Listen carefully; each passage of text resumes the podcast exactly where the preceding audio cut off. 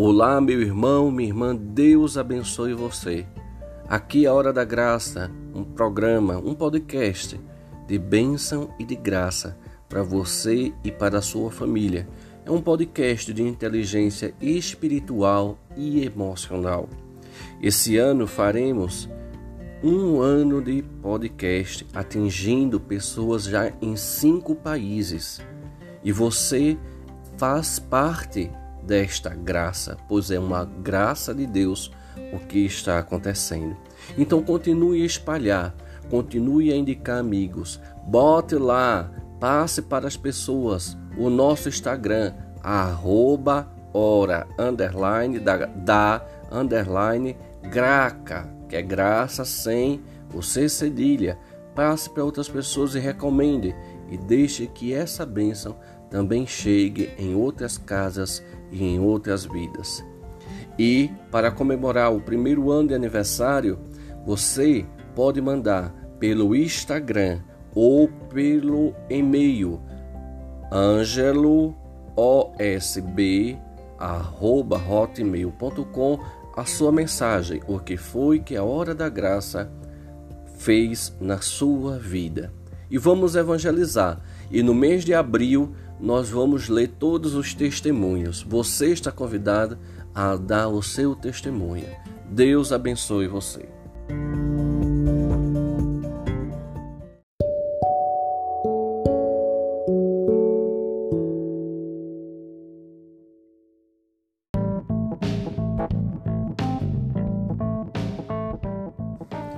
Olá, meu irmão, minha irmã, seja bem-vindo, seja bem-vinda você, minha querida, a hora da graça. Essa hora de bênção, de graça para você e para sua família. Deus abençoe. Deus abençoe você. Deus abençoe. E uma vez eu, eu, eu falando justamente isso, e depois chegou uma pessoa para mim, mandou uma mensagem e disse assim: Como é bom né, já escutar a, o Senhor já começando, já derramando bênção para todo mundo. E realmente, as bênçãos de Deus caem direto do céu, vêm direto a toda hora. A gente é que não fica com a mão aberta para receber. Então, eu te digo, meu irmão, eu te digo, minha irmã, Deus te abençoe e acolha essa bênção. Né? Diga no seu coração: eu recebo, eu confio, eu tomo posse dessa bênção. E é assim que o cristão anda tomando posse da bênção, da graça de Deus direto. Então vamos continuar nossa conversa. Estamos falando agora nesta, nesta série sobre ah, como a gente se parece um pouquinho com São Paulo, né? Através da, das, da, do que ele mesmo escreveu, das suas cartas, através de alguns dados históricos, a gente consegue mais ou menos entender quem era São Paulo. Como eu disse, eu ia sempre tentar trazer uma curiosidade né, sobre, sobre Paulo. E a curiosidade, eu disse algumas ao podcast passado. Se você não viu, eu sempre recomendo, nunca pegue um, uma série pela metade, porque você fica sem entender algumas coisas. Lembre-se, há uma sequência lógica, há um sentido de fazer isso. Então, quando você, na verdade, não pega, não, não, não coloca a sequência correta, pode prejudicar sim, né? Pode prejudicar sim o, o, o aproveitamento melhor do conteúdo, né? Então vamos lá. Uma outra curiosidade sobre São Paulo, olha. Os dados mostram que provavelmente a instituição da Eucaristia como escrito, sinalizado historicamente, não foi dos evangelhos, mas foi de São Paulo. São Paulo escreveu o, a, a primeira missa, na verdade. Ele descreveu a primeira missa. Se a gente for ver a data da carta em que ele descreve, né, e a data dos evangelhos, a carta de São Paulo tem mais peso histórico, ou seja, mais antiga, do que os próprios evangelhos. Se lembre que os evangelhos não foram escritos com alguém sentado de lado escrevendo. Faça-me o favor, né? Ou senão a gente vai ficar com aquela mentalidade um pouco tacanha de achar que cada palavra que Jesus dizia tinha alguém que estava de lado escrevendo. Isso não existe. E é, é, é, os evangelhos em si eles foram escritos com o passar do tempo, ou seja, a coisa aconteceu primeiro de boca em boca para depois ser escrito. Né? E provavelmente dos ou dos evangelhos desse não tenha sido escrito propriamente dito pela pessoa que está ali, mas pela comunidade, ou seja, pela igreja que foi fundada pelaquela pessoa.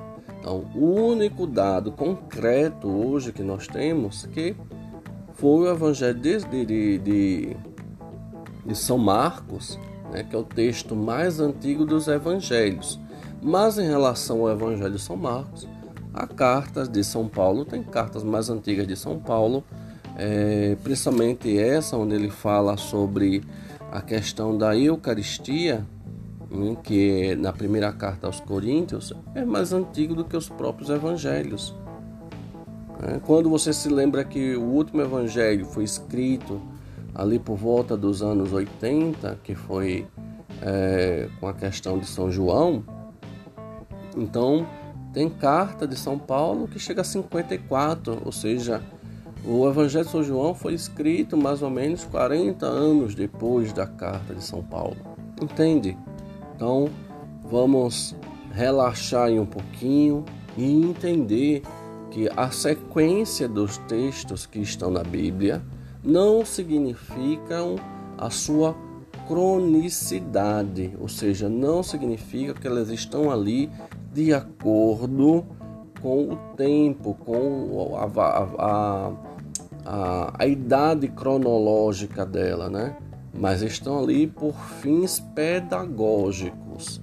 Quando a Bíblia que você carrega na mão hoje, quem formalizou essa Bíblia que você carrega na mão hoje, na verdade, foram os concílios católicos, né, da Igreja Católica que formalizou.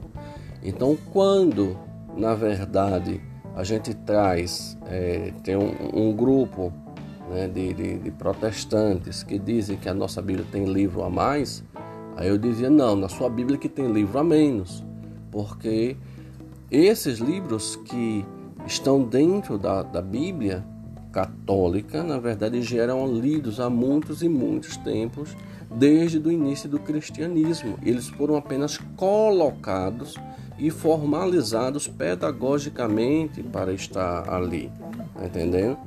Então, quando você não consegue é, entender isso, aí vai ficar com aquela mentalidade de que fomos nós que colocamos, mas não, foram eles que tiraram.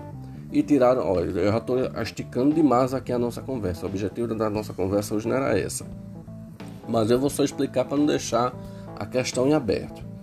Na verdade, a questão do porquê foi que eles tiraram, eles tiraram porque dizia que o original do grego, o original do hebraico, não haviam aqueles livros. Tudo bem? Tudo ok, certo.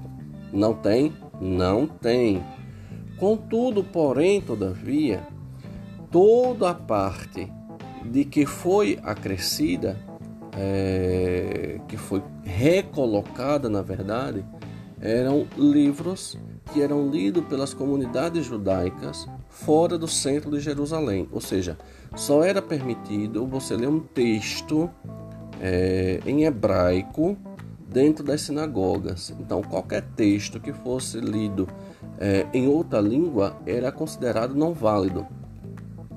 Mas esses textos, esses livros que, foram, que são sete, né, que foram colocados depois na Bíblia, é, como eu e você tem aqui, já, já no início do, do, do cristianismo, eles já eram livros pela comuni já eram lidos pela comunidade de judeus que estavam na região do Egito, em Alexandria. Então, contra-se, tem um registro desse dado histórico que foram as pessoas, depois de tantos anos morando no Egito, esqueceram sua própria língua. Quando ela esqueceu sua própria língua, então não se podia mais ler a Torá dentro da sinagoga, porque só podia ser lido em, em, em hebraico. Então as pessoas começaram a perder sua fé. Então pensaram, por que não transformar aquilo que está em hebraico, né, em aramaico, e transformar em grego, para que nós, que é a nossa língua, possamos hoje entender.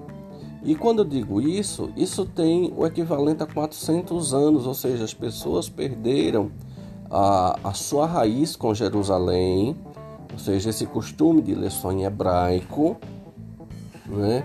E perderam esse costume porque já estão há 400 anos longe de Jerusalém. Então, os mais antigos já tinham morrido, já tinham para lá de Bagdá, não é? Então, como é que você vai, se todo mundo não sabia mais falar hebraico, não sabia mais ler hebraico?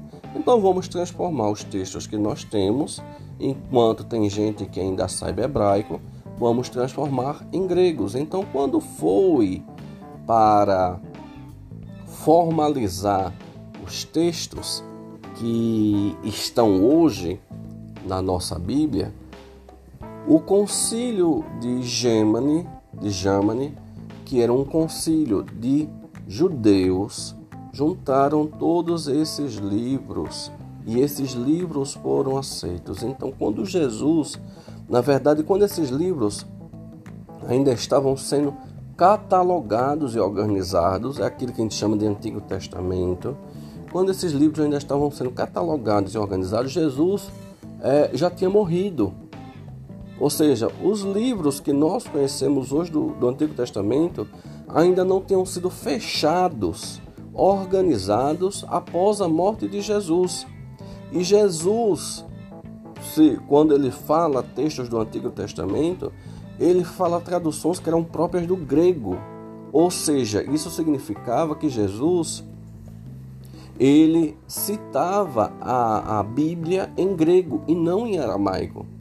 E isso é muito interessante, porque a maioria das pessoas não sabem sobre, sobre isso e terminam muitas vezes aceitando conteúdo né, é, de repetição de, de determinada crença religiosa que termina achando que na sua Bíblia tem livro a mais, mas não. É na Bíblia dos protestantes que tem livro a menos, porque o próprio Jesus já citava esses textos, o próprio Jesus citava em grego, ele não citava em aramaico, em hebraico que diga. Entendeu qual é a confusão?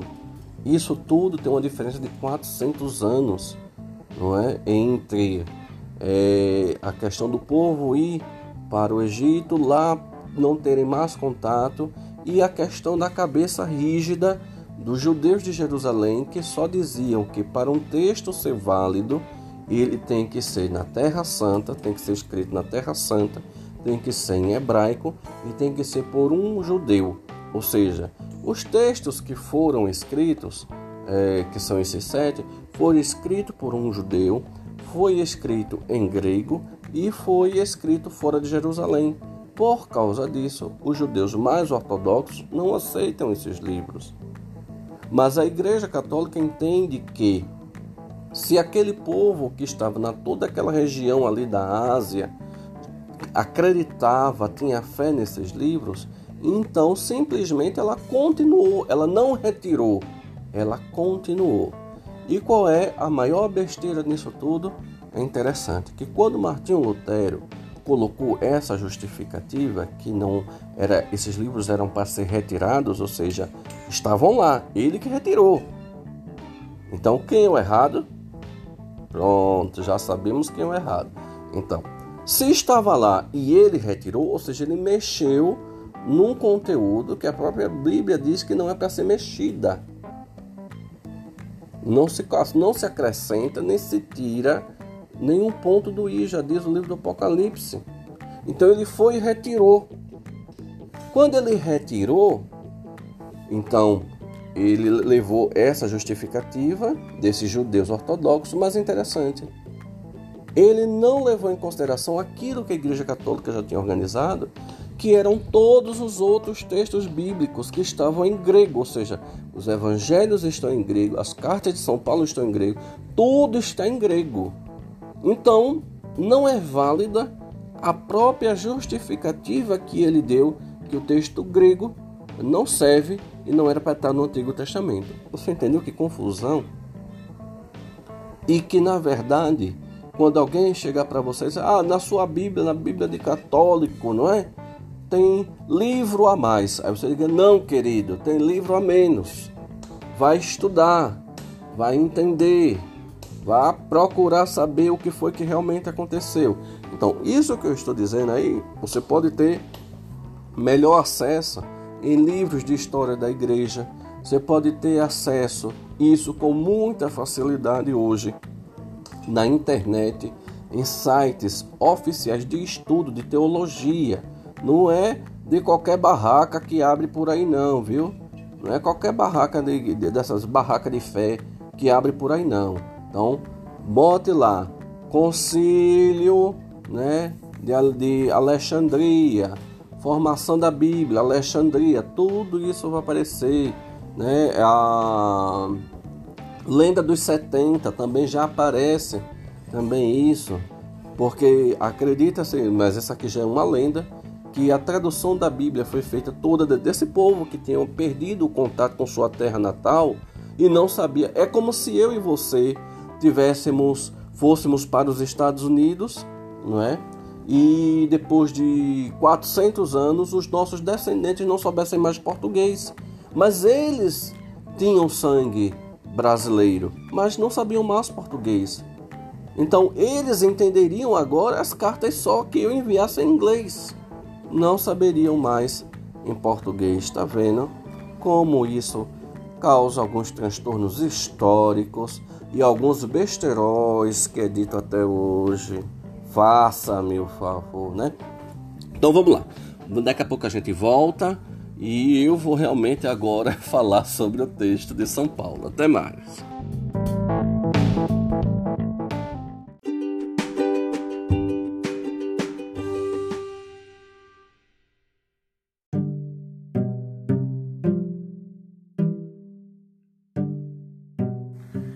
Vamos lá começar nossa conversa realmente agora sobre o texto da carta de São Paulo.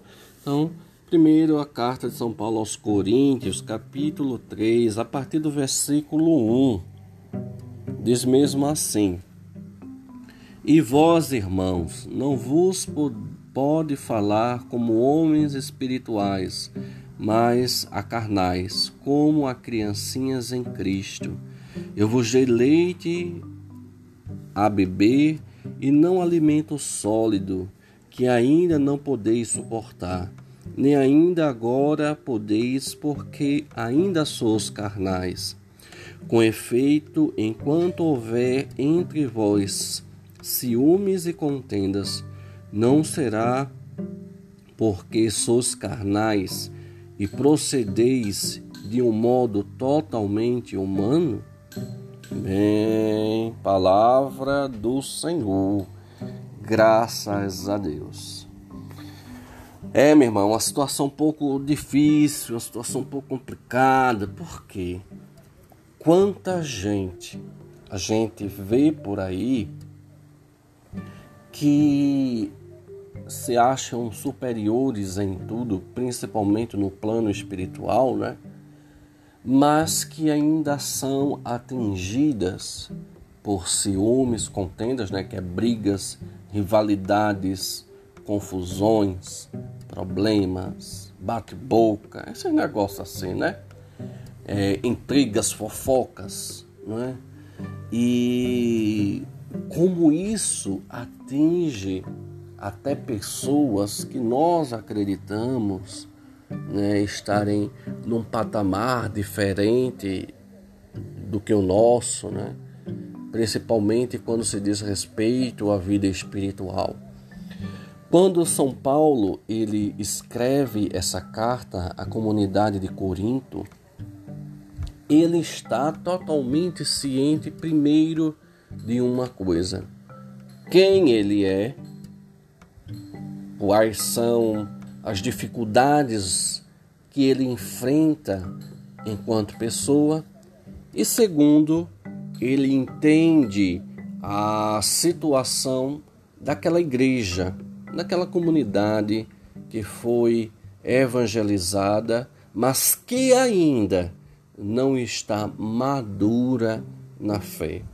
Uma comunidade que, na verdade, é, tem fé, uma comunidade que tem esperança, uma comunidade que ainda não vive a caridade. A fé, a esperança, ela só tem resolução final, ou seja, ela só chega ao seu fim, ela só chega ao seu ápice, ela só se entende enquanto tal quando ela é plantada no amor, é plantada na caridade. E é justamente na primeira carta de São Paulo aos Coríntios que São Paulo vai escrever aquele poema sobre o amor que todo mundo conhece, né? Isso é muito, muito, muito lindo. E ele vai dizer que o amor não é orgulhoso, o amor não é paciente. Então, toda a nossa vida, não adianta, você pode ter a, a fé que você tiver, meu filho. Você pode ter esperança que você é fé, esperança e caridade, né? Que são ah, as três virtudes teologais. Mas é interessante. Você pode ter a fé que você tiver. Mas se você não está regido, se essa fé não está por baixo, não os pés da sua fé não for o amor, a coisa pode se dizer: jogue sua fé na lata de lixo, porque não serve nada. Jogue esses negócios que você reza, jogue, esse, jogue tudo, porque isso não vai prestar de nada, meu irmão. Porque a sua atitude ainda não é atitude de testemunho. Então, é aquele tipo de pessoa, eu vou dizer pela experiência católica, eu sei que tem outras pessoas de outras crenças religiosas que também nos acompanham, mas eu vou dizer pela experiência católica, ou seja, aquela beata de igreja, certo? Que está com o texto na mão direito, finge que está rezando e fica olhando por debaixo o movimento todo da igreja. Ou aquela criatura que é do grupo jovem que está com ciúmes de fulano de tal, aí começa a falar mal de fulano de tal para outras pessoas, a dizer fofoca, esse negócio todo. Ou determinada pessoa, porque se acha, né, porque é ministro da Eucaristia, é ministro da palavra, acha-se no direito de falar determinadas coisas e julgar determinadas atitudes de outro irmão. Ou seja, pode ser quem for, meu querido, minha querida, mas para Deus você e nada é a mesma coisa. Você só serve para formalidades humanas, mas para Deus ainda falta muito. Então, na verdade, meu querido, minha querida, minha querida, o que eu gostaria que você entendesse que nós estamos, somos, e isso é, é isso é interessante de São Paulo. Por isso é que eu digo que ele tem um pouco meu, um pouco de você. Ou seja, nós somos criancinhas. Nós temos que entender que o pouco que nós recebemos ainda é como se fosse leite, é aquela papinha que nós recebemos, que a grandeza que ele fala do alimento sólido a gente não consegue suportar. Mas só que tem gente que só porque toma um pouquinho mais de leite quer sair correndo de aquela criança que na verdade ainda está aprendendo a andar e toma um pouquinho de leite e quer, quer mostrar a mãe que sabe andar, sai correndo doido ali e cai lá na frente. Meu irmão, minha irmã, temos que deixar de. Eu acredito que o, o que São Paulo quer dizer quer colocar para mim e para você é que nós temos que ter um termômetro, ou seja, um desconfiômetro, ou seja, fique de olho na tua vida, tipo assim, tá entendendo? Ou seja, quando eu serei realmente capaz de comer alimentos sólidos, ele mesmo vai dar a explicação no versículo 3. Com efeito, enquanto houver entre vós ciúmes e contendas, não será porque sois carnais e procedeis como de modo totalmente humano. E isso significa o que, meu irmão? Que eu e você não estamos tomando leite. E só seremos realmente seres espirituais quando realmente comermos o alimento sólido. Só que tem gente, né, que vai passar toda uma vida tomando mingau e não vai sair do lugar. Mas o problema não é ela porque ela está tomando mingau, porque o próprio São Paulo diz que não há problema em tomar mingau, todos somos nós, somos criancinhas. O problema é acharmos que estamos tomando, comendo alimento sólido, quando na verdade estamos tomando mingau. E tem muita gente que se incha nesse direito, né? E é aquele que causa ciúmes, é aquele que causa briga, que causa contenda, que causa fofoca, que causa intriga, que causa confusão. Isso na igreja, isso dentro de casa, isso no, na faculdade. Ou seja, eu, olhe, sinceramente, viu? Eu conheço uma determinada pessoa de acolá, não é? Que é uma pessoa linda e maravilhosa, né? mas tem uma língua que é infernal ela joga você num boi de fogo tão grande que você quer pedir a morte porque você sabe que você não vai sair. E quanta gente a gente conhece que é desse jeito? Quanta gente está entrelaçada nessas coisas carnais? Ou seja, é, nós temos que entender que não há problema em ser criança. O que nós temos que entender é que nós não podemos ser, nós não podemos acreditar que somos seres espirituais, seres maduros na fé, se a nossa atitude ainda é de criança, ou seja, que ainda não experimentou totalmente, ou seja, que ainda não pôde suportar a comida sólida, ou seja, o que nós recebemos, meu irmão, minha irmã, é muito pouco do que Deus tem para dar para a gente.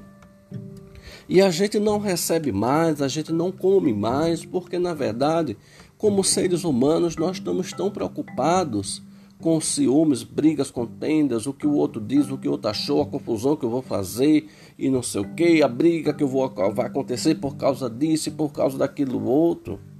Quanta divisão Logo também porque o nome é interessante dizer isso antes de eu encerrar aqui para a gente fazer nossa oração, que o nome diabo vem de diabolos, ou seja, aquele que divide, ou seja, aquele que por ciúme causa contenda, aquele que causa divisão, intriga, fofoca. E Satanás, na verdade, também significa a pedra que, que está no meio do caminho, o nome Satanás. Significa a pedra que está no meio do caminho. Então, qual é a pedra que está no seu meio de caminho? O que é que está dividindo? O que é que dificulta você? O que é que dificulta a mim, meu querido, minha querida? É uma, é uma realidade totalmente nossa, é uma realidade totalmente humana. O que é que dificulta eu e você realmente, realmente aproveitarmos todos os nutrientes espirituais do leite e a partir daí realmente começar a comer comida sólida? Então vamos, nesse momento, respirar profundamente, fechando os nossos olhos, nos colocando diante da presença de Deus. Respire, né? se coloque confortável aonde você está agora. Respire mais uma vez profundamente. Eu queria que você, nesse momento, colocasse a mão no seu coração. E aonde você está, do jeito que você está, entendendo quem você é,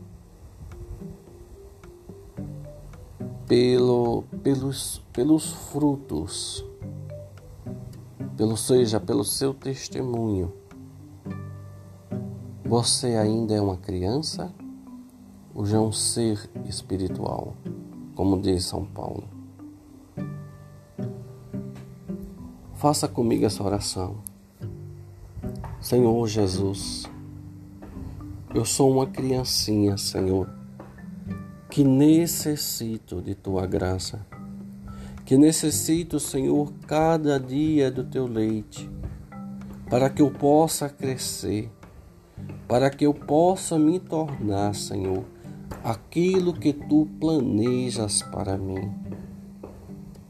Não deixe, Senhor, que as minhas atitudes, que as minhas dificuldades, que a minha falta de testemunho possa ser essa pedra que não me deixa caminhar.